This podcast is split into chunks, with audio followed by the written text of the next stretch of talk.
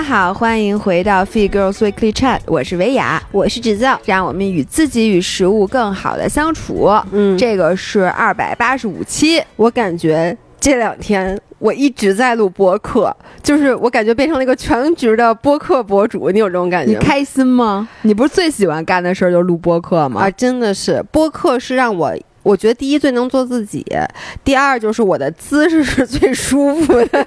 不是，我能说刚才我和姥爷一起去录了《宁浪别野》，嗯，结果呢，我发现姥爷不止当着我的面是这么个坐姿，嗯就是一条腿蜷着搭在某一个地方，然后另一条腿伸着，就是大劈，就是叉着坐。他当着任何人都是这个坐姿，也不是，因为我觉得《宁浪别野》的另外三位主播都是我的室友，你知道，我觉得就。本来我们都是好朋友，但一旦变成了室友之后，你就彻底的没有了包袱，没有了边界，而且，因为你想你是室友嘛，你天天住在一起，反正就是姥爷永远都是这个姿势。对，这就是为什么很多人说，哎，姥姥姥爷，为什么你们现在的音频，以前咱们短暂的有一段时间，每一期音频是有视频 version 的，对，后来就说，哎，那个视频版本我们还挺喜欢看的，为什么不录了？然后呢，我们有一个官方说法，就是主要是录音，就如果同时开着视频的话，我们两个就会没有录音频的时候那种放松，就可能会时不时的看一下，哎，我在。这个镜头里的状态是不是好的呀？可能就会影响我们音频本身的输出，这是官方说法。但真实的呢，是你录视频的时候，我们俩得跟那儿坐着，正襟危坐。正襟危坐。关键是姥爷他正襟危坐的时候，他特别难受。对我是真难受。那你也不用现在这么舒服吧？你知道每次，你知道你现在这个姿势 exactly 就可以做妇科检查了，你知道吗？你知道每一次咱俩录就好几次录播客，因为这个是我录播客，你发现了吗？这是我录播客的一个。我给大家讲一下，现在描述一下姥爷的姿势啊。姥爷斜着靠在他们家沙发的那个侧边那个扶手上，左腿是伸直了，有点外八向前。右脚是直接翘呃搭在沙发背儿上，搭在了沙发的那个背儿上，然后两个脚的脚心都冲向了我，然后中间就是 wide open，你知道吗？就是你们做妇科检查的时候是两条腿，他现在是一条腿，然后身体的仰角比你们还大，就是那这么一个姿势。你知道，因为我每一次录播课基本都是这个姿势，你可能没在意。你知道我紧张。我在录的时候，我从我岔开的两个腿看过去，对面是你。你是觉得我马上要给你检查妇科了，是吗？我觉得咱俩关系真好。这和你邀请我摸你的耻骨，嗯，你觉得哪个关系好？那还是你摸我耻骨关系。那你为什么不能和我一起泡澡？因为泡澡就是因为。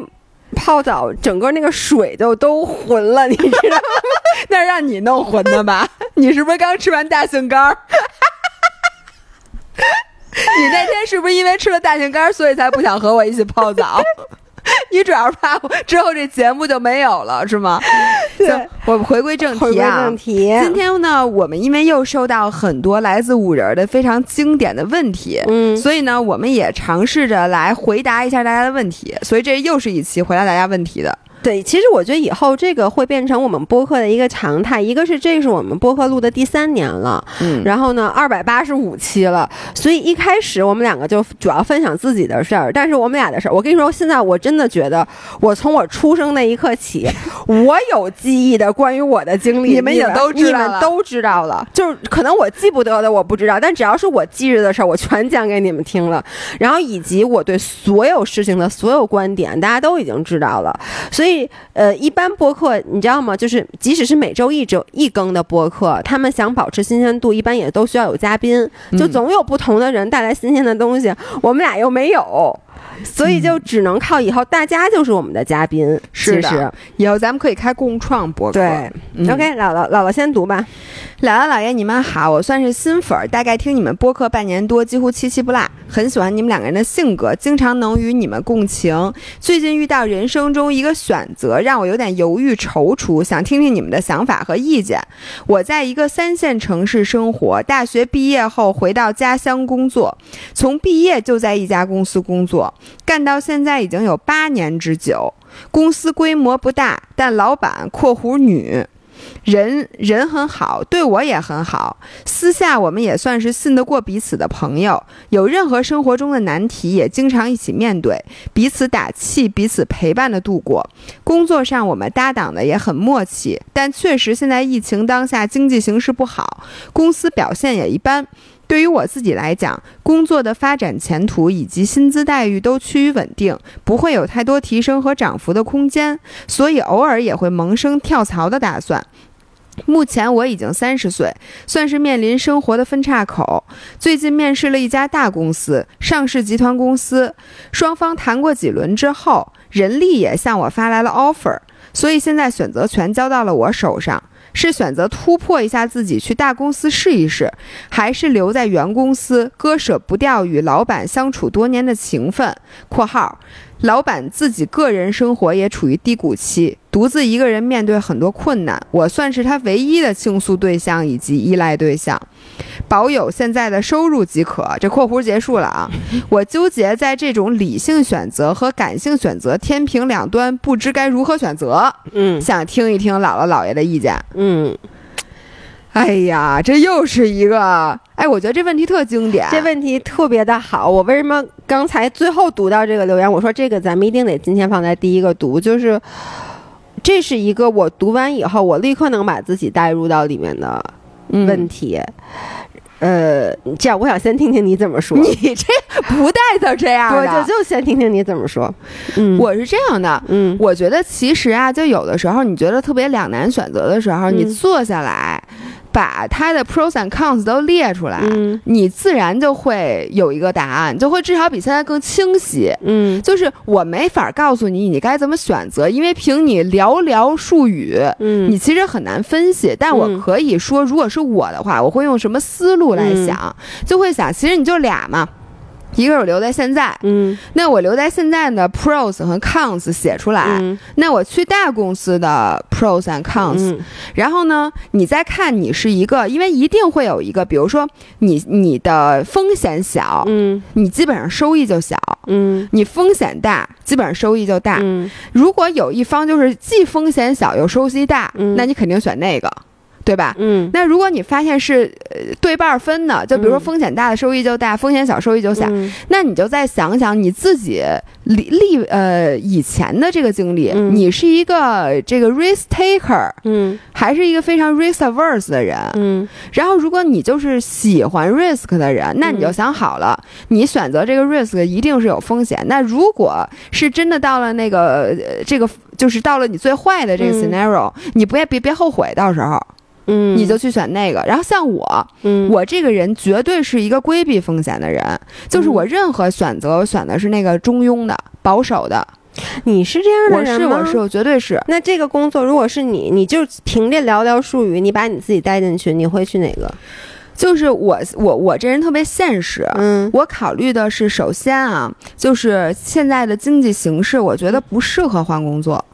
，OK，就我觉得，你想啊，你甭管是一多大的公司，那船可能很大，那船本身很稳，但是新员工是最容易被裁的。对，因为裁你本身成本也低，他 N 加几，反正对，这他 N 特你都没有，嗯，嗯人家可能试用期结束之后觉得你不太合适，或者你赶上，对，就是你到新公司，而且你也没有人保你，嗯。就是你的老板也是新的，嗯。然后呢，你说他要是裁人，先裁谁？那肯定嗯。裁跟自己没有几天相识的这个人，嗯，并且呢，如果现在就是在动荡的时刻。嗯比如说，你加入的这个团队，有可能整个团队都没了。嗯，就是现在这个东西就变化很快，但是你在老这个老公司呢，你虽说现在经济是、嗯呃形势不好，但我相信你们已经有自己的老客户啊或者什么的，嗯反正就一切照搬运转。我觉得在这方面来相比。我觉得现在不跳槽比跳槽失业的几率会小很多，嗯而且你就说你们公司不可能只有你和你老板俩人吧？嗯但凡是三个人的，他要裁掉一个，他不可能裁你，因为你跟他的嗯关系就非常非常好，而且一起配合这么多年，就算公司只留下一个人，肯定也留你，嗯对吧？然后我觉得公司小，他船小还好掉头，就一旦你发现形势不好，往这个方向不行了，那我们可以掉头去干别的嘛。嗯，所以我就觉得在中小公司，反而在这个。嗯、现在这种风险，就经济不太稳定的不稳定的，时候，我觉得它也不一定是坏事儿。嗯反正我不愿意在疫情，就是在风险，就是在叫什么经济不好的时候，去一个新公司当一个 newcomer，这个我不太愿意。但是呢，我呃还有一个就是他说情分的问题，嗯我倒不觉得你跳槽去一个新公司会影响你们俩的友谊。如果嗯这是真友谊的话，因为比如说啊，现在咱俩就比如说咱俩现在我就，等着你说，你说，你说，张薇雅，然后呢，如果我是真为你好，如果你真的是去一个地方，你别说我，说你自己。你有一个机会，你可以走，你别说我啊，对，就比比如说对我来讲，啊。如果真的是这个机会对我来讲，嗯就是你都无法说服你自己，这个机会对我不好。对你好，但是就是你要是走了的话，比如就比如说现在公司动荡了，嗯然后呢，可能咱们这个公司就也不一定会倒闭，但是可能就这样了。嗯这时候有另外一个大企业 offer 了你一个，比如总监，嗯就是 VP，、啊，然后呢年薪很高，还有这种各种的 bonus 那种的。那公司在哪儿啊？快告诉我，有吗？然后呢，这个时候是这样的，就是说你留在这儿。就是你如果走了，就是你现在就是我的支柱，因为这个时候就很困难了。嗯，然后呢，但问不，你不能把咱俩带入，是因为这里面明显人家是老板啊，对，我就你只是一个员我工。我不问你，我就先说，要是咱俩的话，你走不走？咱俩我肯定不走，我是这公司的 owner，我干嘛要我上哪儿去？我那就就是说，那假如说，如果现在就是形势很不好了，然后呢，如果你也看到咱们这个公司其实没有什么前景，比如自媒体，嗯，可能就就不太好了。然后呢，这这可能不好，就是你就假设，嗯，不要逃避问题。我没有逃避问题，你对，你就说，如那咱俩再干别的呗，再对练摊儿去而。且如果咱俩就是，但是比如说咱们俩能做什么，现在是未知的，但确定的是有一个大公司 offer 了你一个很好的工作，嗯然后呢，呃。发展前景也好，薪资也好，嗯然后现在看上去也比较稳定。那这个时候你会跟我说说，那那要不然咱们这公司就解散了？不是你是有多怕我走啊？你为什么一天到晚老用这种话来套我？我就问问你，你不是问我想你就是害怕。你是不是晚上做梦经常会因为这件事儿惊醒？你怎么哎知道的？我跟你们说，姥爷知道的。我跟你说，我姥爷真的就，我会做这种梦你。这个人是多缺安全感，不是缺安全感，就是你老觉得我会走。也不有时候这个机会是给我的，但是我会梦到这种这种 scenario，就是公司不好了以后，嗯咱们要要要面临一个问题，就是是否还。一起绑在一起不好，还是当就当其中一个人？这个梦我真的都做过，就是有的时候是你要走，有的时候也有我要走的时候。啊就是我就问你，你会走吗？这事儿不好说，因为呢，你这种寥寥数语，你肯定我如果现在告诉你我百分之百不会走，那绝对是假的。嗯因为呢，你得看不好到什么程度，并且你当时是什么状态。嗯然后呢，你是不是也在？就是如果咱俩现在就这摊儿不干了，嗯咱俩各自都，我我找我的工作，这不挺好的吗？所以我不可能百分之百告诉你嗯我不会走，所以这事儿得看。但我肯定不可能说啊，哦，我再见啊，姐们儿，嗯我我现在走了，我去找工作了。但是因为咱俩的 partnership 跟他这种情况是完全不一样的。哎嗯，，我先问问你，做梦里这件事发生在你身上，你是怎么办的？哎，我特纠结。就是有一次，我记得我走了，但我不知道怎么跟你说，就我恨不得要你已经走了，。然后你不知道怎么不就我答应了那边儿，哦但其实答应的时候，我身心里面全部是，就你能理解吗？就是你你心里面特别别扭，然后我就特别不敢，然后我就一直不知道怎么跟你说这件事儿。然后后来就就我就惊醒了，就很难过。当然了，也有你走的时候给我气的，让气醒了。就是我就说这种 scenario 我会我会有梦到过，但是我我你哎，嗯如果真有那么一天，老伴儿，嗯就是如果我确定我无法 convince 你，嗯就我都觉得你该去，就如果换成是我，我也会去那种，我肯定不会不会有二话，都不会打磕巴，都会让你去的，因为我是嗯觉得。我的人生支点真的就又回到这人生支点。我其实 always prepare for 这一天。嗯我是我是一个，我的支点基本上，我的重心基本上在我自己的人身上的一个人，就是我是觉得这是人成熟的一个标志。嗯，所以你看啊，就读到这个问题，嗯其实我非常能理解他的点，就是你一上来，你看你分析的都是说啊，这个经济危机、经济不好的时候，你是在大公司还是在小公司？就你嗯通篇读下来，不，我还没说完呢。我刚才嗯其实就说到，嗯，我说我觉得真正的友谊不会被这个影响。就嗯比如说我我开一个公司，这不是说咱俩合伙，你嗯解散一个合伙关系是难的。嗯，因为就跟咱俩结婚了，嗯你现在找一个另外一半儿似的，他这个是一个员工，只不过你员工跟老板的关系非常好。对然后我觉得如果你们俩的私交真的好的话，他应该祝福你。就是因为这公司是他的，他理应把这个公司撑起来。其实没你什么事儿的，嗯你们俩只是因为工作认识的而已。嗯所以你就跟他说我要去那个往更好的方向走嗯什么的，他应该会替你高兴。就算是你给他的短期造成了一定的困难，嗯，如果他因为这个事儿就不跟你好了，嗯那就说明他本身也没有把你当朋友。从道理上来说，嗯，我都能理解，嗯但是可能是因为我本身也是一个，就是我会被情感捆绑或者绑架的人。你真的会，你就给拿燕林来说就，你看原来我们的艺术总监就燕林，嗯然后呢，他其实在这儿干得很好，然后我们配合也挺好的，然后他就说他不干了。嗯他要追求自己的那个梦想什么的，然后我就觉得我不会因为这件事儿让我受到影响，但是我觉得反正你们俩的关系就有一我点，其实不是，我我觉得不是，就是那个你肯定也祝福啊。我说的我会被捆绑是是站在他的角度，就是比如说，如果当我觉得一个人。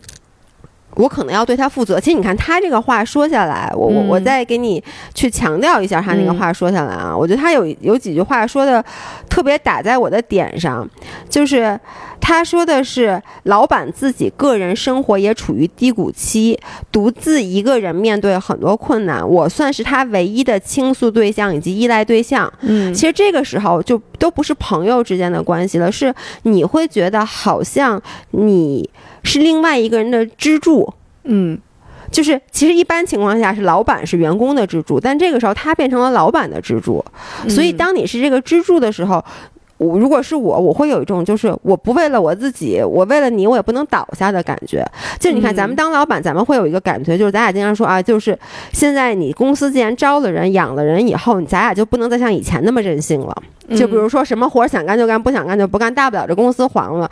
因为你一旦雇了人以后，你要对他们的一些就各种各样的东西要负责。嗯其实他现在就是有点要，也觉得他要对他老板负责的感觉。但是你这个想法是你的 fantasy，我觉得这不这事情不应该是这样。对，不应该。但是你就说现实生活中啊，我就说嗯我把我带到那个姑娘的，如果我的老板就是他现在。就是公司本来就是现在处于一个在这种经济情况下不太好的情况，但是呢，公司又不是说，如果说这公司必定铁定关门你这样就像你刚才说的，这不是咱俩就得散伙了，各找各就是各找出路了，那我觉得没有问题。但现在就是说，这个公司其实它还在，可能只是这个困难时期。那如果这个时候有点树倒猢猢狲散，就是说，其实如果大家每一个人都继续努力的话，我们能帮这个公司去过去，可能会未来会有更好的发展，这是一个选择。或者说我个我自己就只是去寻找我自己短期，哎，那个一定是看上去更有发展的一个出路。但如果果每一个人都这么想的话，那这个公司其实就肯定没有希望了。嗯能在这个时候，我觉得我会，我我真的我我会不好做决定。当然了，从理智上来说，我觉得啊，那我如果是我的话，我会选择那个，我可能会选择那大公司，就是你刚才说这么半天，不是，我就说，如果是一上来就说，我就说一上来就这么说，就是不考虑那个情感的话，哦哦我就会选择那个。但一旦有这个情感的枷锁套在上面的话，我可能会因为要对老板就觉得我要，可能我会对这个公司也要负一定责任。但我就问你，你就算留下来了，嗯，你每次就如果这个公司真的像你说的，就是一直真的有没有嗯会不会，后悔，对对吧？你会每天都带着怨气，对，但是其实这就是要看。我我我对你刚才说了，你的方法是把 pros and cons 列出来，对吧？啊我的方法是什么？我想象一下，我做两种选择，最坏的可能性是什么？哪个可能性我更不能接受？我不去做那个选择。那你现在想一想，对，就是我我就说吧，如果这个的可能性，就如果去了大公司，就是我嗯不不。离开我的这个老板，那最差的可能性是什么？最差可能性，第一，我完全失去了这个老板的友谊，因为我感觉他还是把这个人当很好的嗯朋友就是我失去一个良师益益友啊，然后呢，呃，我估计可能也会失去周围的同事这些朋友，然后并且可能我到那大公司被开除，嗯这是最坏的打算。对对对，这打算有点忒坏了，就是最坏的嘛。是是是，然后呢，我留在这个公司最坏的打算是，这个公司坚持不过这个疫情，这个疫情或者说这个经济不好的时期，公司倒闭了。对。然后呢，这是最坏的。然后我错过了一个好机会，人因为那个我我本身应该去的那个，但你不知道道那个是不是好机会，就是因为如果这个倒闭，那个公司肯定没倒闭啊，对公司没倒闭，但我不知道我在那块能不能，就是所以最坏的就是这个公司倒闭了。啊，那我觉得，如果对于我来说，我有发现我那个更不能接受。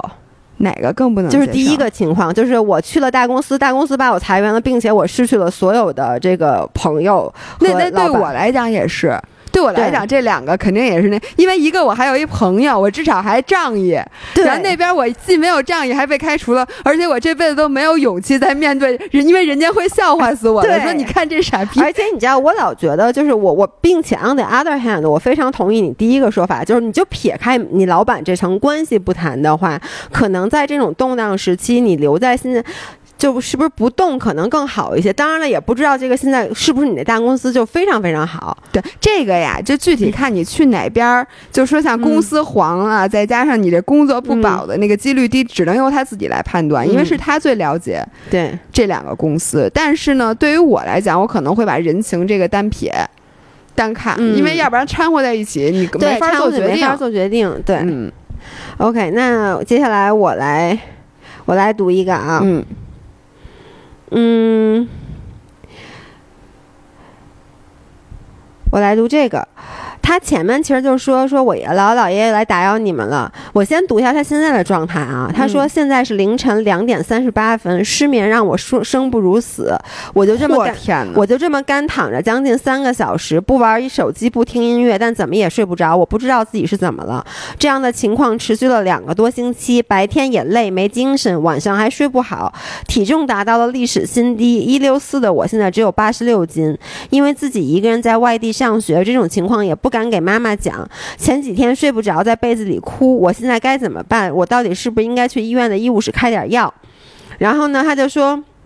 然后他接下来就开始说他为什么会这样，他就说，其实我从小都是一个学习特别差的孩子，在班里一直都不出挑，但上了高二之后，学习了表演，走了艺考，在这方面我可能确实多多少少有些天赋，再加上我上高中的是管理比较严格的公立学校，所以到了大学之后，我突然变成了一个好孩子，上了一个多学期的大学，成功被推优入党，成功评了荣誉称号和奖学金，还去还被。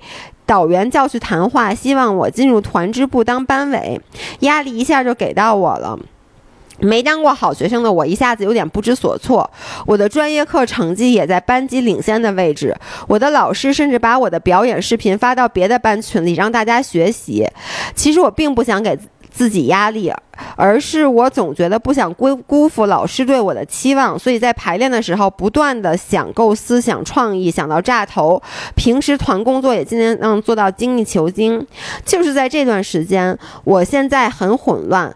本来还因为在大学短短一年就小有成绩而沾沾自自喜，现在看来啥也不是。人际关系处理的也有很大问题，自己的身体也照顾不好，我很愧疚。一想到妈妈如果看到我这样，一定会心疼，我就更难受了。然后呢，他接着这是他前面啊，然后他接着又又发了一个说。本人现在开学大二，在成都上学，但是成都不是最近疫疫情特别严重嘛，所以他就一直在上网课。他说我是一个在家里憋不住的人，上网课很难受，早八到早八点到晚八点，一直坐在电脑前面，心情就很郁闷，而且跟我妈在家天天吵架，很累很累。我常常会一个人突然一段时间特别 emo，就别管我就行了。其实，但我妈总会说你做出这副样子来，你到底是想给谁看？哎呦我妈，这话太伤人了。对我我心里崩了一下。哎呦我天哪！我直接崩溃。我不知道是不是只有自己这样，这段时间状态特别差，也感觉不到饿，吃啥都不香，还总觉得浑身难受，情绪总是失控，会突然间哭出来，但其实什么也没发生。然后他就其实想问我，到底现在是该怎么办？我该不该去看病？哎，我想先问孩子，你是不是得甲亢了呀？我怎么觉得就有点抑郁症啊？当然了，我们俩这都是瞎说的不是瞎说，但是我觉得他应该查一下甲状。我先从生理上说，嗯就是那种你如果一下子瘦了很多，嗯是心跳加速，嗯，然后吃不下饭，嗯呃，然后睡不着觉，这种特别嗯典型的是甲状腺的，有有可能真的是有点甲亢，嗯，所以我觉得他应该先先体检一下。说实话，对。然后我读下来啊，就是我觉得这个这个同学他是一个非常。感性非常敏感的人，你看他会说到，就是他会经常无缘无故的一人时候一个人 emo 等等，然后呢，我这个可能有点刻板印象，嗯但是我我就在这说，大家都觉得就不要听信我说的啊。但是我总会觉得，就是是不是艺术家，很多人都是很敏感的，嗯、是就很感性、很敏感。所以我绝对当不了艺术家。对对对，你绝对当不了。对，我没有任何灵感和那个对，你可以 catch 的那种，我都能想象让你演戏，然后我演戏演还行，你忘了高中的时候我还演莫泊桑项链儿，对不就是让你演那种真正带感情的戏？你让我演疯子，我只能模仿你，就是比如让你演一个难过的场景，你肯定难过不起来。能难过，能难难过吗对，但我就是非常麻木的难过。对，所以我就觉得，因为我周围也有一些朋友，他们是类似于作家或者这种编剧这种的，然后他们真的会非常大开大合，大开大合的，啊而且会在没有任何征兆的情况下很 emo。我啊觉，所以我就觉得这虽然是刻板印象，但是这是我观察我周围的人，并且你看到大部分的情况，就是可能你的性格，因为我觉得他现在对他的性格有点也有点质疑，就为什么我是这么 emo 的一个人？那我觉得，你看你刚才说你在表演方面很有天赋，嗯就艺考就是学了文艺之后，就一下找到了自己的舞台。其实我觉得这个就是任何一个性格有他的发光点，也有他可能不太好的地方。而我嗯也能理解，就是其实比较敏感的人，像刚才我一开始读的时候。我就想，可能有人听到这会说，你这个有点凡尔赛呀、就是你一开始听的什么失眠睡不着，哦，原来是因为你突然变成学习特别好的，然后被人拿去当模范生，然后你压力很大，但这有什么不好的？可是我却能理解，就是当一个他的感觉应该是比我更无限放大的一种人，就是我们很怕做别人的榜样，榜样我也怕，或者 model，因为你会觉得这样子我就不能犯错误对我就不能错了，对而我还不能不好了。对，就是比如说你一旦开，就是就跟你健身一旦开始练了三个小时，你再也不能往下练两个小时。就是他刚才说，就不停的想创意。就是我之前说啊，他这个创业特别特别好，然后艺术家很怕这个，就是。啊，那我万一下次想不出来更好的创意了怎么办？尤其是我觉得艺术家跟你，比如说做理科的还不太一样，就有的东西是只要我努力，我就嗯一定能更加的往前。但我觉得像灵感，像他刚才说的想的这些创意这种东西，未必一定是我这种我努力想我就能想出来的。他有时候是一些机缘巧合。我跟你说，我特理解他的，就是说他突然一下从一个差等生，可能、嗯或者说就没那么好，变成了恨不得全年级。你想，哎，我都全村儿的希望。我跟你讲，如果要我当时咱们小时候啊，社交媒体啊、微信群嗯这些东西还没有，得亏没有，嗯我都能想象，如果比如说我哪门儿学特别好，或者我不是嗯考那个西城区第一嘛，那个什么嗯模拟考试的时候，如果当时全区的学生都收到一条微短信，然后是我的那个什么成绩公示榜，嗯然后。所有人看见我都指指点点，就说：“哎，你看他就是那个什么嗯那个第一什么的。然后还发的什么，他不是那表演视频吗？嗯比如说我的试卷，嗯或者我某一个作文发的全区人手里都有。嗯我跟你说，我就必须得找一地缝，立刻就钻进去。那你现在是怎么变成一个每一次比赛都会把它拍下来，然后发在网上给所有人观看观看的运动博主呢？因为我没包袱，就是如果学习，就是我这个人就是一个学生。然后我的目的就是考试，其他的人的唯一人生的，就当时啊，人生的嗯目的就是考试，就这一件事儿。那如果说，比如说，你看，你跟他其实很像，就比如你自己拍那视频，两次铁三，两次都站台了，这种视频你也发出来了。其实你就是发到别的班嘛，就是这只是你自己发的，自己发的大家把你当成榜样，包括你音频里也呃，说，因为这个是副业，就是我我认为这个对于我来讲，它只是我人生的一部分。就是如果说你下一次比赛，你有没有一个压力？就是说我之前比赛就那么好，我以后比赛，万一你别说，比如你得个第四，当然没关系啊。比如我一下变成了三十多名、四十多名，那已经算不错的了，我跟你讲。不是，就是你你你你会不会像他这样？就是因为他其实害怕的就是这种感觉嘛，就掉下来了。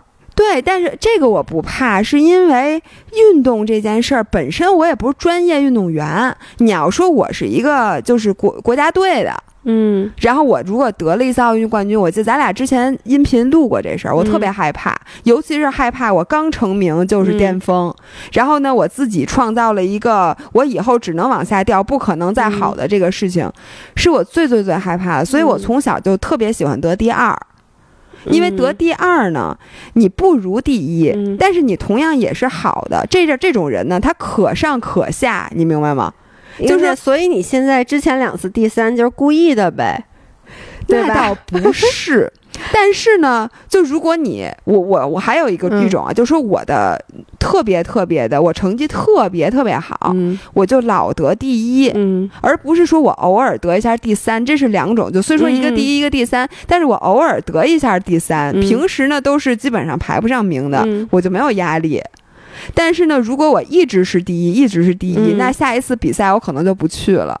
就是我都特别特别怕，就所有人都在看着我，而且所有人对我的 expectations 就是我就是那么强的那种感觉。但是呢，我也想跟他说说一下，就是说，如果你是这个问题，嗯因为总有人是这个受害者。嗯大家现在这个，尤其是中国的教育，嗯他就喜欢竖标杆儿。嗯如果你很不幸被竖成了标杆儿，你就想下一次，如果你特别特别紧张，想呃就是爆炸头的时候，你就想我这一次啊，就尽可能的平凡，就是差。嗯然后呢，只要我差过一次，我之后这个空间就出来了。因为你一旦差过一次，其实你在同学中啊、老师当中，你就跌下神坛了。虽然说你这一次短期可能让你特别痛苦，嗯就是因为你也不想辜负大家的希望，嗯你也不想让大家觉得，哎，你这次怎么发挥这么失常啊？嗯但是你以后啊，我告诉你，你再也没压力了。因为呢，你下来过，你下一次只要你正常发挥，肯定比那一次强。你就介于 something in between，这个对你来讲，从长期来讲，绝对是缓解你的压力的。你们这种困扰，我真的不太能懂，因为我也没上去过，所以我我就在想，因为以前会有看电视，有这种情节，就是一直学习特别好的小孩儿，然后就受不了了，就考一就交白卷儿，啊其实就是你说的那种，对对对对对，他就是想给自己做，因为你一旦都在上面，你没有这个人活的嗯没有空间，你只有把自己的下限往下拉一拉，你之后就永远都活得有空间的。只要考差过一次，嗯，你没有过这种困扰吗？你在加拿大的时候学习那么好，你对对，然后马上就上大学了，上大学就没有成绩这么一回事儿了，我觉得。所以你就没有过这种包袱。我我其实没有怎么，但我能理解，但是因为我没有真正的站在那个情况，就是我能理解你有压力，但是我不太能理解，说我一定得去把这地板往下踩一踩。然后呢，我咱们接着说回这个女这个孩子，她其实最大的问题是她现在不知道她有没有病，需不需要去看。嗯，这个我的建议真的是去看。还就哎，老爷，哎，谁给别人建议去看？我觉得你都没有不不不资格。你你记不记得只？因为我你怎么不去看呀？我其实没什么事儿啊，问题我这不录音频了吗？就你看啊，我没有第一，我其实很少有一段时间特别 emo。我我因为你一直都很非常稳定发挥的。其实你你不得不说我的情绪，我我老在音频里说的我大起大落，但其实我的情绪真的算还比较稳定的。嗯，跟他比，你确实比较稳定。不是，我从来不会无缘无故的 emo，好不好？就这么说吧。我一般 emo 都一定是有一什么事儿，比如说我我怎么着了，然后呢，或者或者说这个社会上发现了一个什么事儿，然后我看到以后，我觉得这是我们共情很强的人会容易的，就因为这不是政治性 emo。嗯。但是你看，他是说他会无缘无故的 emo。嗯。然后呢，并且就是，我觉得其实比较可怕，就是他说。不觉得饿，吃啥都不香，浑身难受，情绪总是失控。我觉得他这是生理上的了，嗯，所以这个可能需要去看一下。因为当时我在四月份就在你带我骑车之前，我不是我都说我要去医院去看了。就是我当我意识到那段时间我的这个 emo 已经导致到我觉得我生理上不能控制了，嗯，我觉得这个可能就是比较严重的了。那你这心率三十几，你都不去看？我我不是下礼拜去看吗？这个心率三十几，这是这真是病，不，所以你知道吗？当昨天我们那么多人劝你说你去看，你说好好好，等我这周太忙了，我下周再去看。然后呢，我们就说你心率这个事儿，你别到时候哪天猝死了你都不去。然后你展现出了就是那种，哎，那没关系什么的。然后现在你就说你你这个东西你必须得去看，不是。他这个是抑郁的情绪，而且我觉得他现在周围没有排解的办法。你看，比如说我如果情绪不好了，我知道没有人让你因为情绪去看。你告诉你心率低这事儿怎么排解？我心率低这是一个生理上的，我觉得这是一个病症。那我去看，然后呢，我给你截屏。然后这个这个同学他说的其实是。就是我觉得他是怀疑自己有没有抑郁症，而我的感觉啊，我通篇读下来，我觉得他生活的环境是没有人能理解他的。因为比如说，如果我觉得我有抑郁的情绪或者怎么样，我我相信只要我跟我爸我妈一说，尤其是我爸他自己是一个抑郁症患者，他会非常能理解我，并且他可能会说啊，你要不要去看一下？他真的会这么建议我。所以，我其实自己，你看，我对我的情绪，虽然说我情绪。有时候会很激烈，但是我能我能拿得住，我知道我这时候有情绪。他是现在有了这个情绪，他不知第一不知道是对是错。嗯，第二，周围的人告诉他是错的。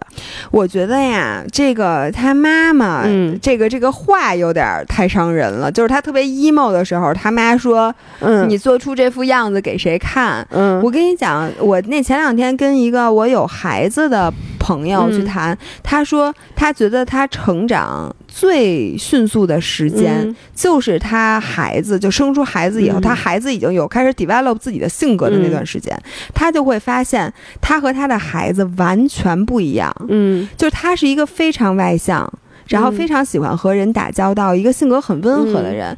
然后他儿子就属于那种没有人教他，但他就是非常天生的，就非常 aloof，你知道吗？就是很社，也不是社恐，就他疏远的一个人。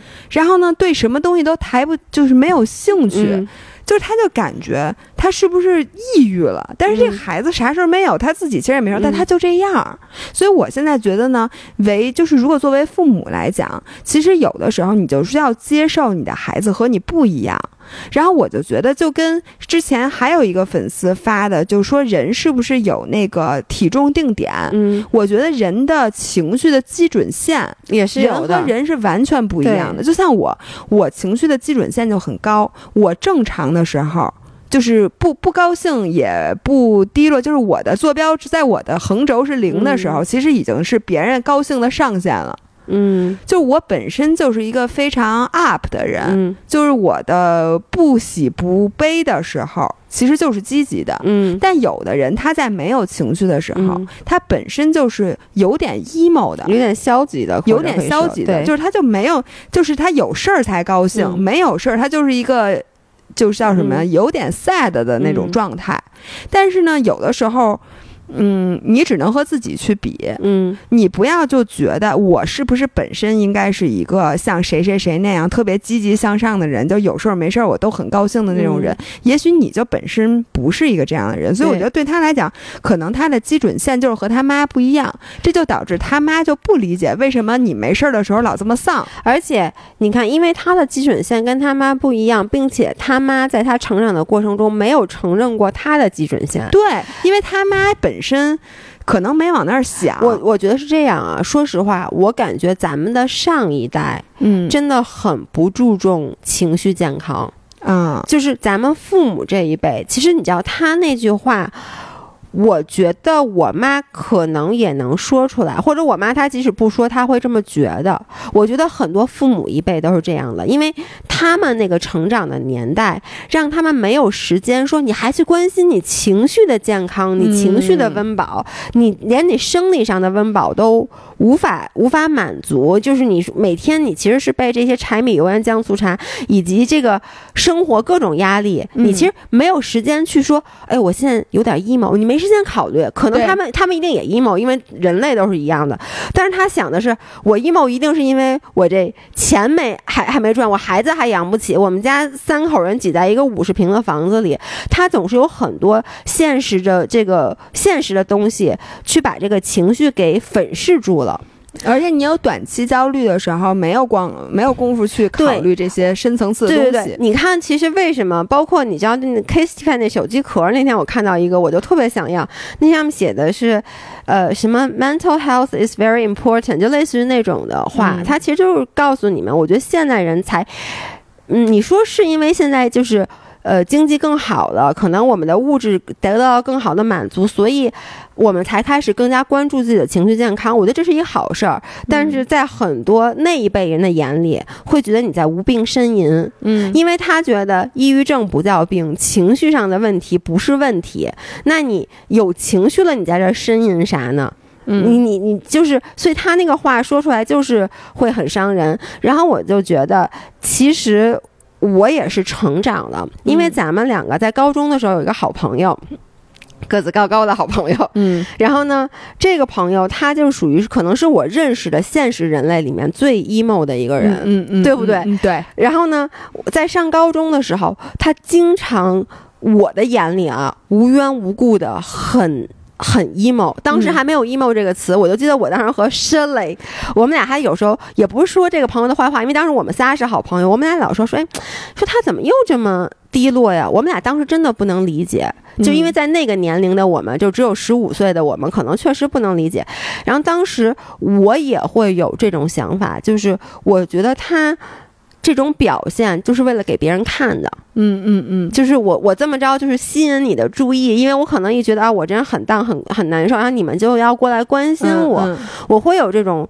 呃我当时觉得我这么想一定是对的，但是你现在再回过来，现在我就觉得每个人的情绪，就像你说的，每个人情绪的基准线是不一样的。嗯，那个就是他很容易就掉到那个情绪的基准线，你可能很难达到。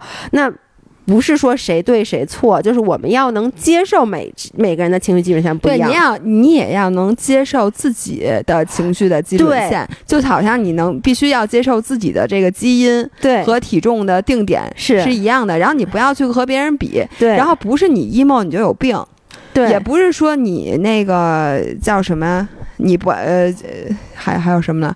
不是不是说你 sad，就是你早上起来醒来之后不想起床，你对你就得你就是有病的。对，但是人和人之间，就是你可以观察，如果我一直这样，嗯其实我就没事儿，嗯对吧？但是如果突然一下你是一个很积极的人，对我发生了变化，那我觉得你就是需要去那个什么了。对，嗯所以还是要尊重周围每一个人的情绪健康。OK，那我来读一一个吧，我看看。哇塞，这有一条特别长的，但是他说要读他的话要经过他的同意，所以我们先问问他，然后之后再读我们下次再读。对对，来读这个。嗯我之前因为高考失利，一怒之下利用减肥，呃，利用暑假减了六公斤，嗯从五十四公斤到四十八公斤（括号高一米六五），嗯效果之明显，以至于老同学以为我去抽脂了。减完发现暑假两个月里没来姨妈，吃了一个疗程西药来了。大一后因怕复胖且没时间运动，所以吃的相对少，但比之前减肥多。莫名其妙心情更差。呃，后后续只按月来了两次姨妈，然后开启了我三年中医药调理却丝毫不见姨妈踪影的日子。期间不论怎么吃也胖不起来，一直在四十六到四十八公斤。大三下我去看中医调理吸收不好的问题，此时我已在家人多次劝说甚至威胁下养成了暴饮暴食的恶习（括号憋屈）。为啥别人减肥就没事儿？这次的中医把我的吸收调理好了，我带着巨大恐惧更加暴食，一下子胖到六十公斤。现在呢，我很难自洽，我不知道自己现在是懒惰不想给不想减，给自己找借口，还是心里确实有阴影了。嗯、想问一下，人体真的存在恒定体重吗？这个恒定体重会多大程度上影响我呢？我一辈子也不能健健康康的瘦到一百斤以下，不能穿 XS 码的衣服了吗？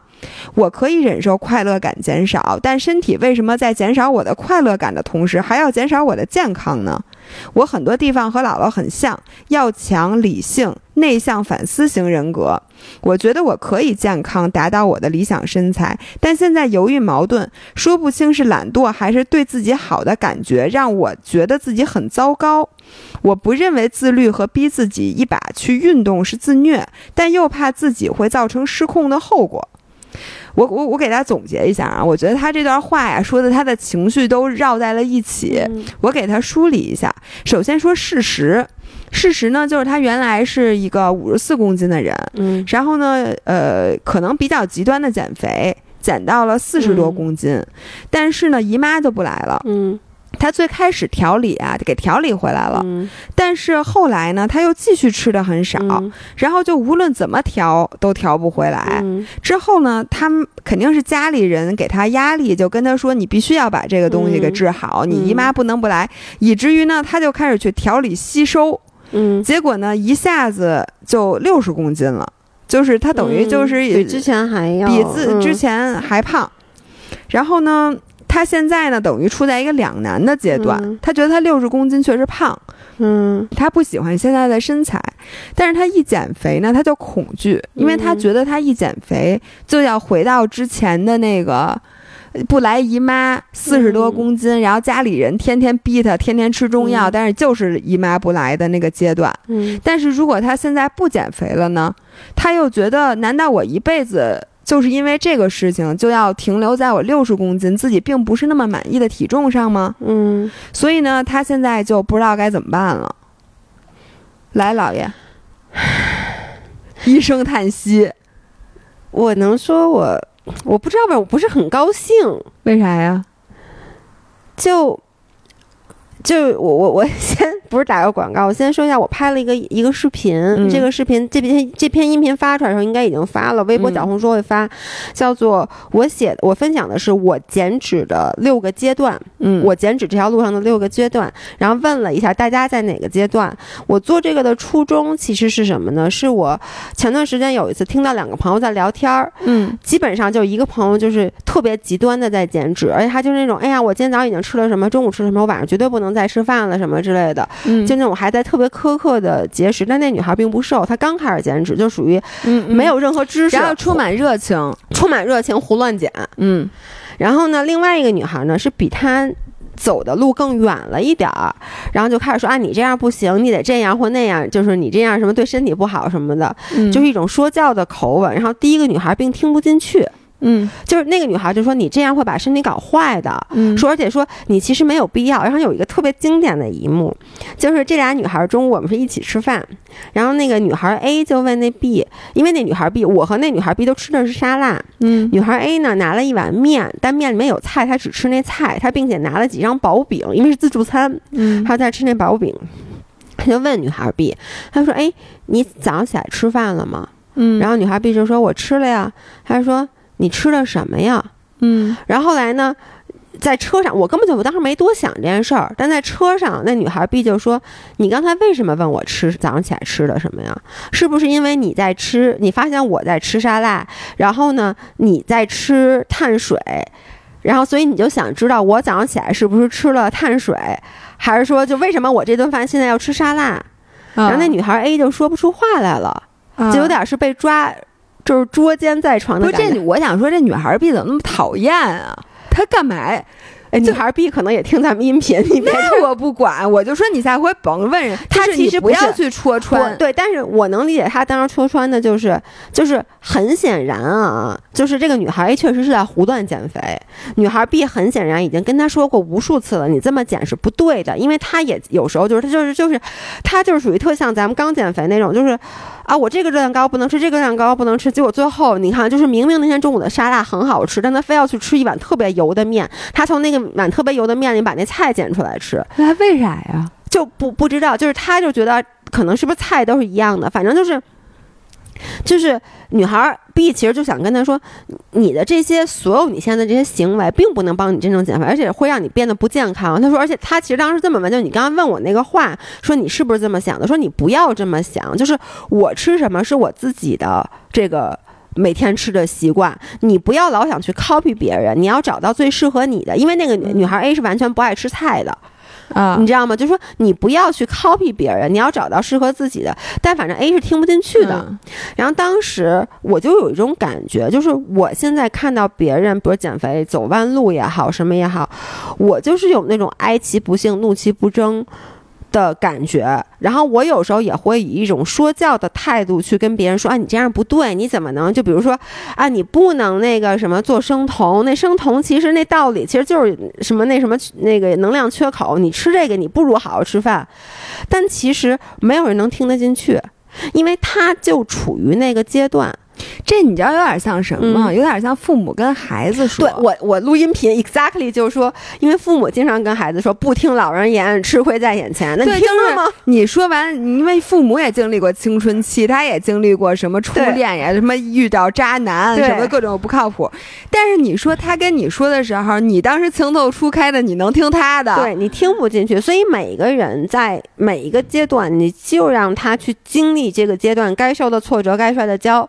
那我为什么说这个？就是我跟你说，我第一我刚开始就是这个留言让我特别。我为什么特别生气啊？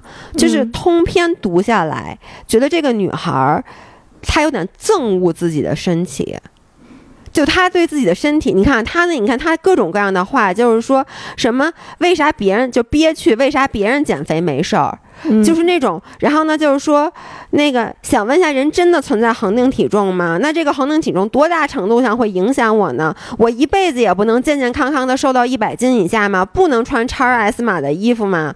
就是就是感觉我的身体，你凭什么这么对我？你这个嗯大白，嗯嗯，嗯就你凭什么呀？就人家怎么减肥，人家减减三十斤，人家也到照样来姨妈。我怎么减十斤我就不来姨妈了？而且为什么我要健康的代价一定是我就不能穿超 S 的衣服吗？就他还处于我觉得是我刚开始减脂，就我在大学得暴食症的那个时期的嗯那个阶段，和自己的关系。就和自己，我跟你，我就觉得，我听为什么很气愤？我觉得这个他的这个想法非常危险。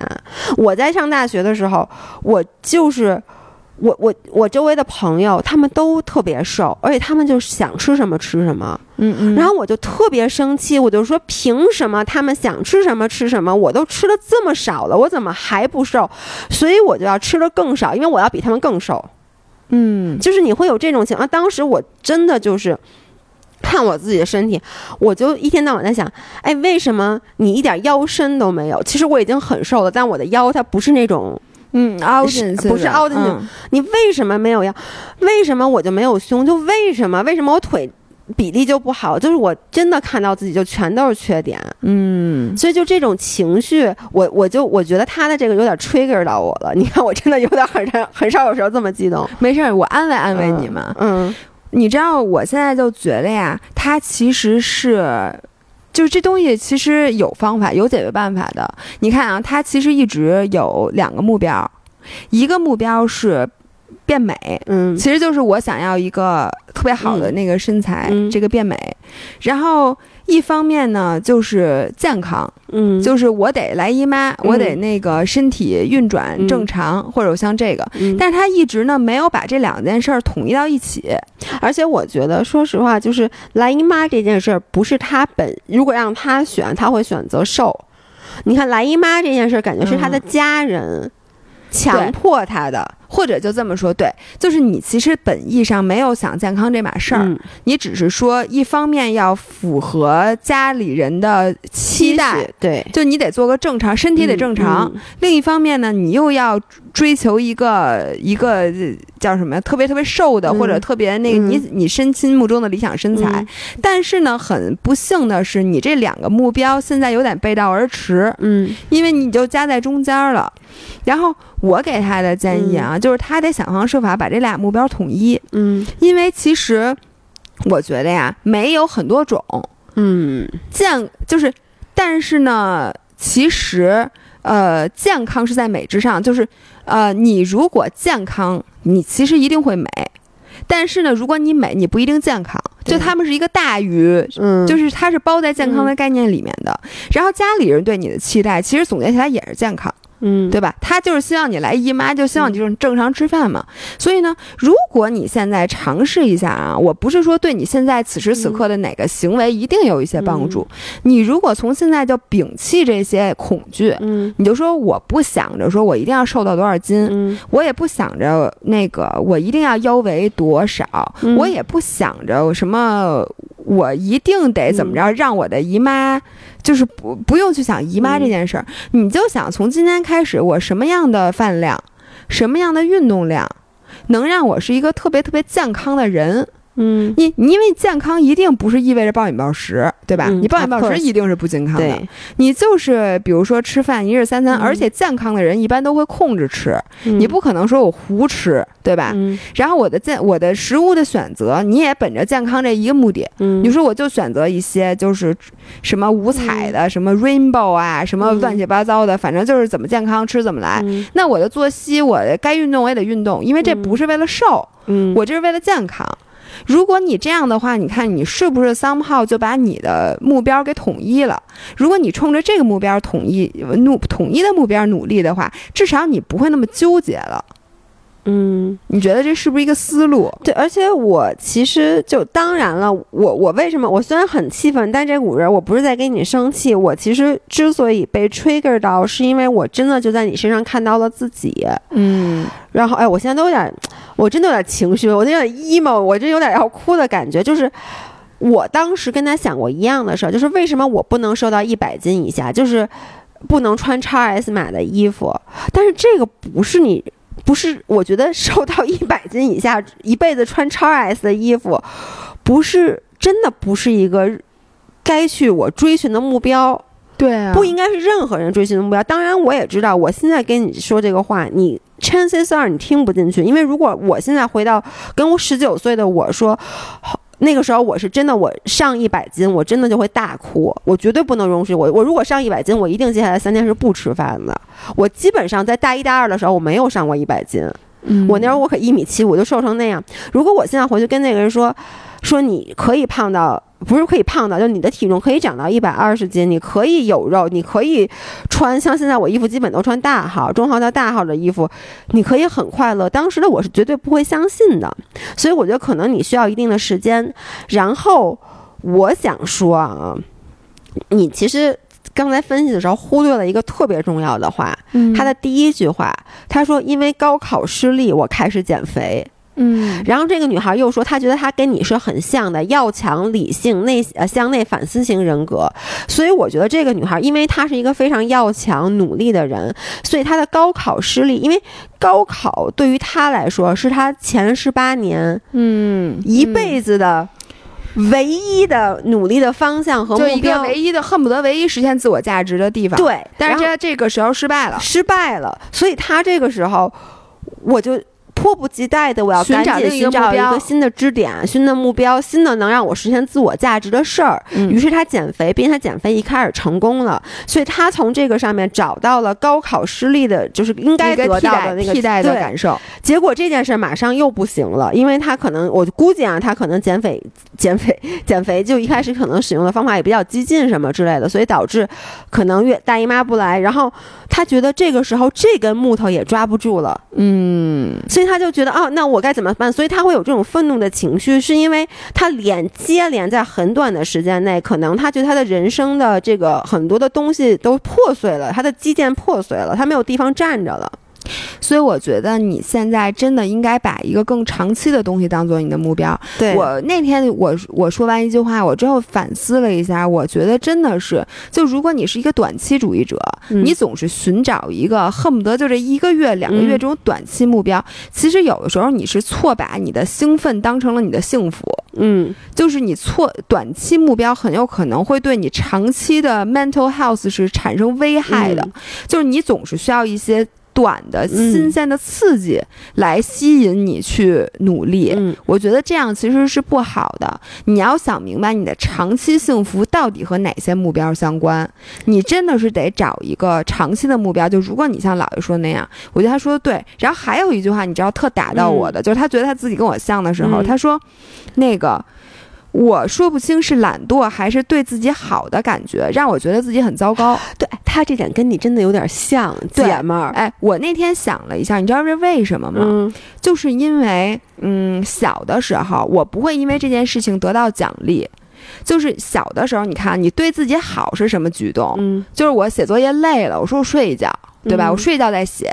这个时候家长不会夸你，说哎，我觉得你现在学会自自己调节你的作息，你学会休息了。嗯。干得好，他不会，他只会因为你在自己很困的时候坚持把作业写完，家长会表扬你说你看，说嗯今天特别棒，说一气呵成，把作业写完了再玩这个表现好，然后比如说我明明就是很想吃零食的时候，如果我吃了，家长不会赞许我，但是如果我没吃，我妈会说：“你看你现在那什么坚持到底就是胜利了，今天没有吃零食，抵抗住了零食的诱惑。”所以呢，我从小你说的太对了。对吧？我从小不会因为我对自己好而获得任何的表扬。哎，我觉得这个可能是咱们那一代，至少中国孩子的一个普遍现象。而且我对自己好，我甚至感到有些羞耻，对，就是因因为比如说啊，我自己偷摸的。呃，吃了点什么，或者我自己休息了一下，嗯找了一个特别惬意的姿势，在我们家坐了一会儿，嗯我会有点遭到我妈的戏谑和嘲笑，说嘿，说你怎么那么会找地儿啊？说哎，你看这孩子，说咱不在，他自己在这睡了一觉，嗯睡倍儿美。哎，你会觉得好像哎，我我是不是因为上一个小时没有努力？哎，你说的太对了。我现在觉得，就你刚，就是他说会因为对自己好而感到自责，对，我觉得这个也是我。后半生活到现在，就是一直在努力去克服的克服的一件事儿。因为咱们的小时候真的就像你一样，就是咱们凡是对自己好，因为对自己好一定是让自己舒服的，那么一定在大人的眼里是没有那么努力、没有那么上就是进的事儿懒，或者对，就是嗯懒，就在大人眼里就是懒，就是不努力，懒。对，就不努力、不上进，就因为其实。小的时候，你对自己好很很简单。小时候，我们的对自己好就是屈服于短期，就棉花糖像就屈服于短期的快乐的感觉嗯嘛。然后呢，长大以后，我真的就是每一次你在休息的时候，包括我原来就我原来健身，嗯就是我即使发烧了，我也要去健身。其实就是因为你觉得我不应该，难难道我有点生病我就不去健身从小到大咱们被潜移默化强化的一个行为。对，就是包括比如说我我最近我比如我状态不好，嗯，我可不可以去说，哎，我就比如当然你要是在公司上班，老板不让，那我能理解啊。但就是说，比如说我们自由职业者，最近我这段时间状态不好，比如说我觉得我拍视频没有灵感，嗯，我可不可以跟大家请一个假，说，哎，对不起，我最近音频我们两个没有灵感，我们录不出来东西，我们可不可以休息一下？嗯，说实话，咱俩没有干过这件事儿，咱俩顶多是春节什么的短期，嗯就是。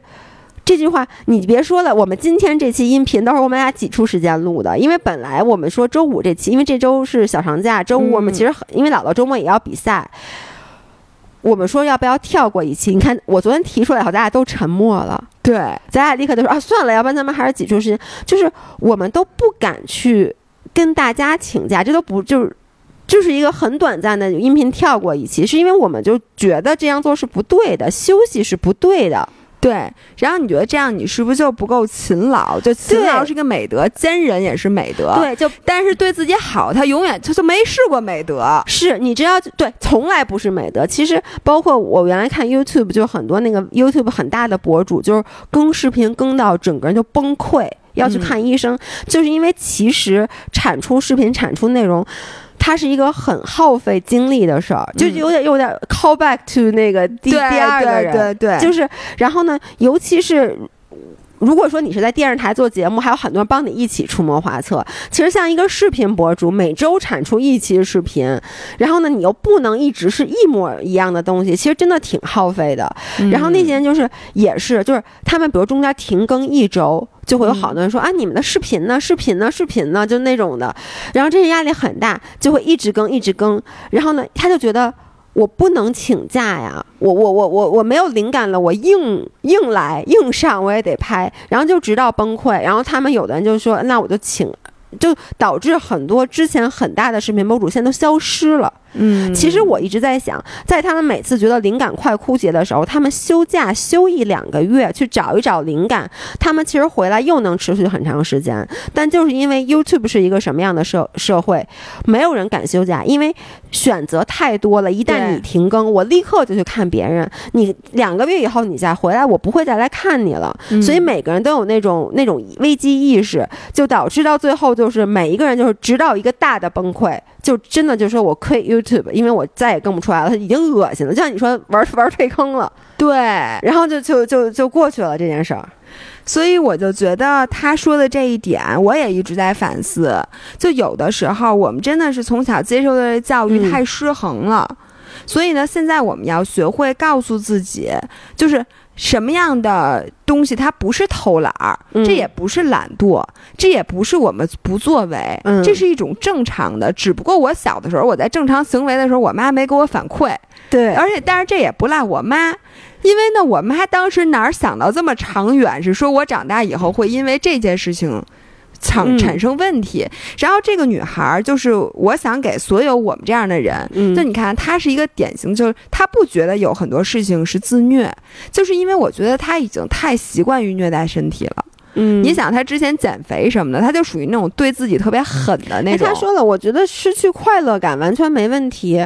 不是，他说你让我失去快乐感，我能忍，但是你不能让我失去快乐的时候，同时失去健康，对吧？但是我想跟你说，快乐确实，你快乐也没了，你健康也没了，你搁这儿干嘛呢？所以我是想追求的，我说其实健康本身你大概率上会快乐，你嗯快乐本身大概率上也会健康。对所以这两个你并不非得失去一个，但如果你失去一个，基本上那个也失去了，所以我觉得这是正常的。是的，所以我就说，你把你的短期主义改一改，嗯，改成一个长期主义，就跟你知道那天，就是咱们去 AG 的那个百草园，嗯嗯就是我们俩不是去执掌 AG 的直播间，然后呢去跟一个那个药学博士，就是 Thomas 和 Holly，、嗯他们俩去聊了一下午嘛，然后人家还给咱们做特别好吃的汉堡包。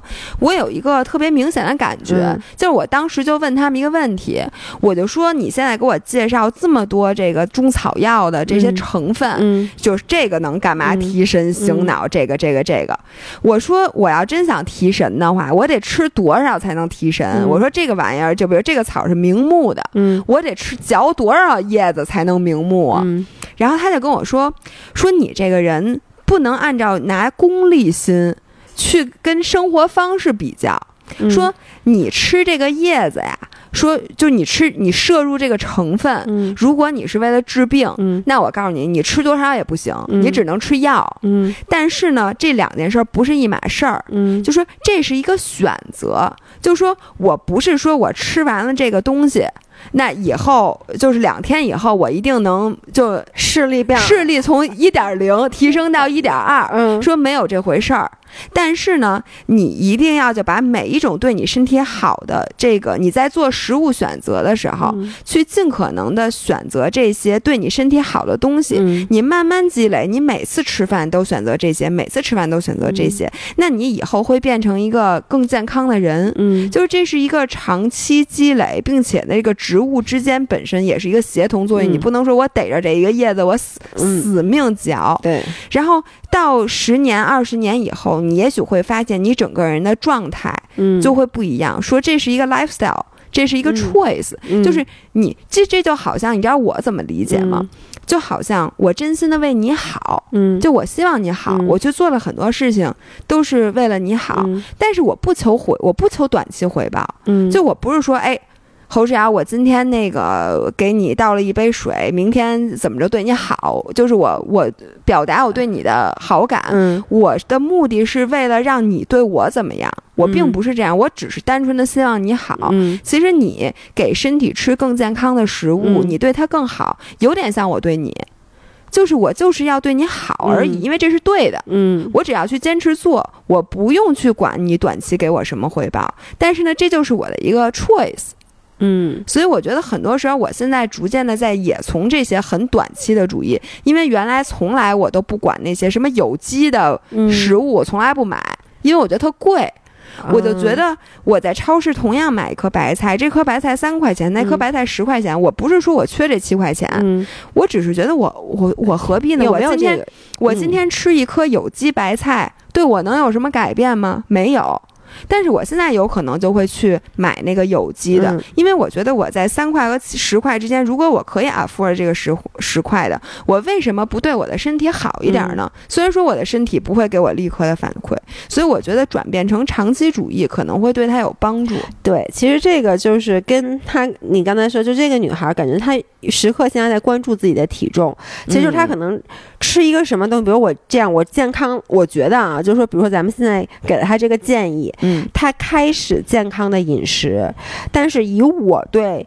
他的了解，就是我嗯。对十九岁我的了解，你可我可能能表面上的答应你这件事儿，嗯。但我的内心就会期待，我已经开始健康饮食了，一周之后我上秤，你得给我瘦，就是我会有这种因果的这个。那他需要找一些其他的人生支点。对，所以我觉得一个找其他人生支点，还有啊，我现在就是一个什么样的心态呢？我觉得就是他还没有走过那么多的弯路，他还没有，因为他才十，感觉是才十八岁、十九岁，就正是我减肥减的最凶的那几年，所以我觉得等他到过了这个阶段，他慢慢的就会发现，哎，人生其实远比有穿超 S 的衣服更重要的。我为什么对他这一点？有那么深刻的感觉，就是我当时必须只能穿 double 零的衣服，就是双零，因为国外那号不是嗯 x S，、只要我穿，比如这衣服。就是你知道，因为有时候我当时老去那个 AF 叫 Abercrombie and Fitch 和 Hollister 买衣服，他那号吧也不是特别均，就是大部分我可能穿的都是零零号，结果呢有的衣服他可能就得穿零二，那我不买那件儿。啊，我就觉得我必须得穿零零号，就是对衣服这个 size 的执着。我现在翻回去看，我就会觉得莫名其妙。就是你可能硬要穿一件，就比如有一条裤子，我穿零零号稍微有点紧，我穿二号可能就稍微有点松。如果说我现在，我一定选松的那个。一样的钱干嘛不买大的？对照着我爸的话说，对呀、那就是我，而且我穿着更舒服呀。但那个时候我就是要去买零零号，因为我执着于这个，就本身这个衣服上这个号码的这个标签，对于我来说，它能够定义我。哎，你说的特对，我跟你讲啊，二十岁的时候啊，就十九岁的时候，还是你对自我的定义嗯非常非常不明确的时候呢，所以呢，你就急于的要把一些其他的这个标签刻板印象尽量的往自己身上贴。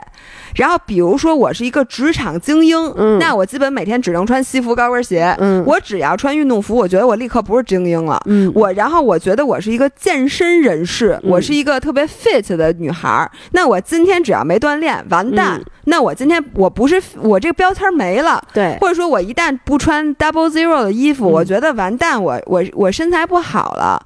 然后这个这种去，然后最开始呢，先是没标签儿。嗯然后呢，自己自我意识非常混乱，嗯。然后逐渐开始乱给自己贴标签 然后用它乱限制自己的行为。对，我这 Italian style，我告诉你，我除了不会说意大利语，跟意大利人我没区别。我们家除了吃意大利面，中国的面条我不能吃，反正就是就开始。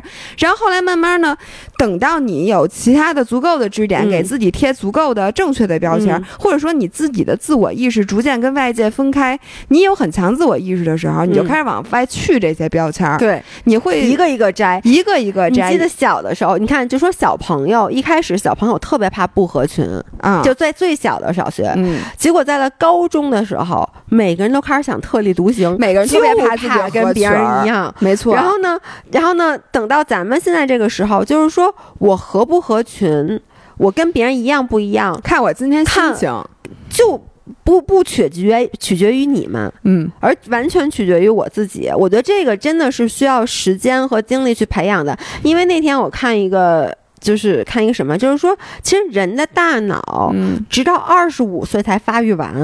哦，真的，你真的就是生理的大脑，人类的大脑，直到二十五岁才发育完。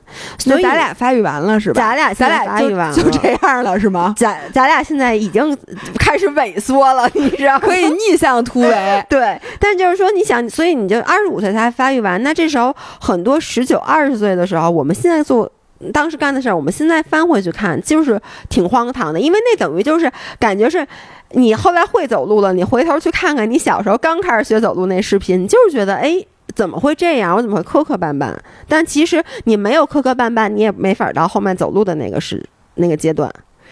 哎呀，行吧，反正我现在看他，我也是希望你之后，甭管你听进去多少吧，嗯希望你以后会那个好好的，好好的像姥姥一样成功的这个到三十多岁的时候不再迷茫。对，那咱们这期是不是也差不多了呀？非常差不多，非常差不多。特别长，好吗？哦，真的啊？嗯。哦，那好吧，跟大家说再见，那咱们下期再见，拜拜，拜拜。